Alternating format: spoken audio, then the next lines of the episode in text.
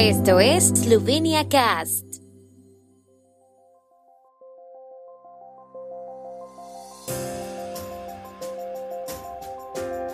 Noticias. Estas son las noticias de Eslovenia de hoy viernes 2 de diciembre de 2022. Presidente Pajor promoverá la candidatura de Eslovenia al Consejo de Seguridad de la ONU. Golob y Orban dedican la mayor parte de su encuentro bilateral a cuestiones energéticas. Las luces festivas iluminan la cueva de Postoina.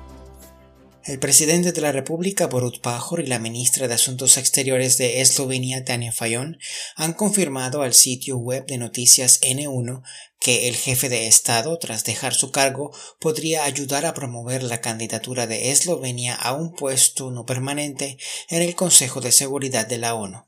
Si el gobierno adopta tal decisión, el presidente Pajor aceptará la propuesta, dijo Fayón.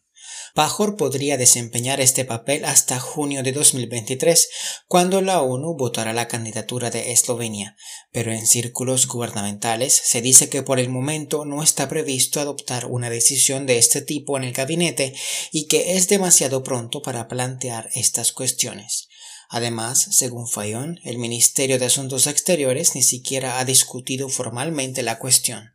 Pajor permanecerá como presidente durante otras tres semanas, tras las cuales cederá el cargo a la presidenta electa Natasha Pirtz-Musar, quien jurará su cargo en la Asamblea Nacional.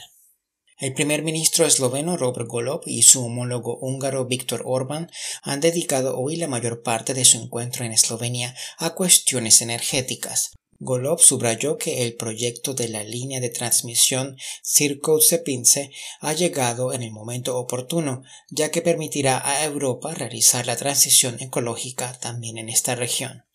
En su opinión, la fuerza de Europa se basa en la solidaridad entre los miembros de la Unión Europea y confía en que el enlace de gas se construya y complete en los próximos años. Orbán confirmó que Hungría también está interesada en la interconexión de gas, ya que puede reducir su dependencia de la energía rusa. Dijo que ve los riesgos para Europa y Hungría principalmente en los sectores de la seguridad y la energía.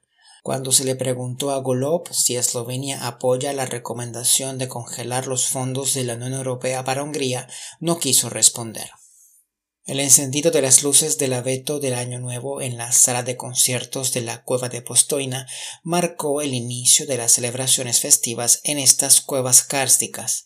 El punto álgido del evento está previsto entre el 25 y el 30 de diciembre, cuando cobrará vida el 32 segundo Belén viviente de la cueva de Postoina para el que ya se están llevando a cabo intensos preparativos, según anunció hoy la cueva de Postoina. A lo largo de cinco kilómetros se instalarán 16 escenas bíblicas.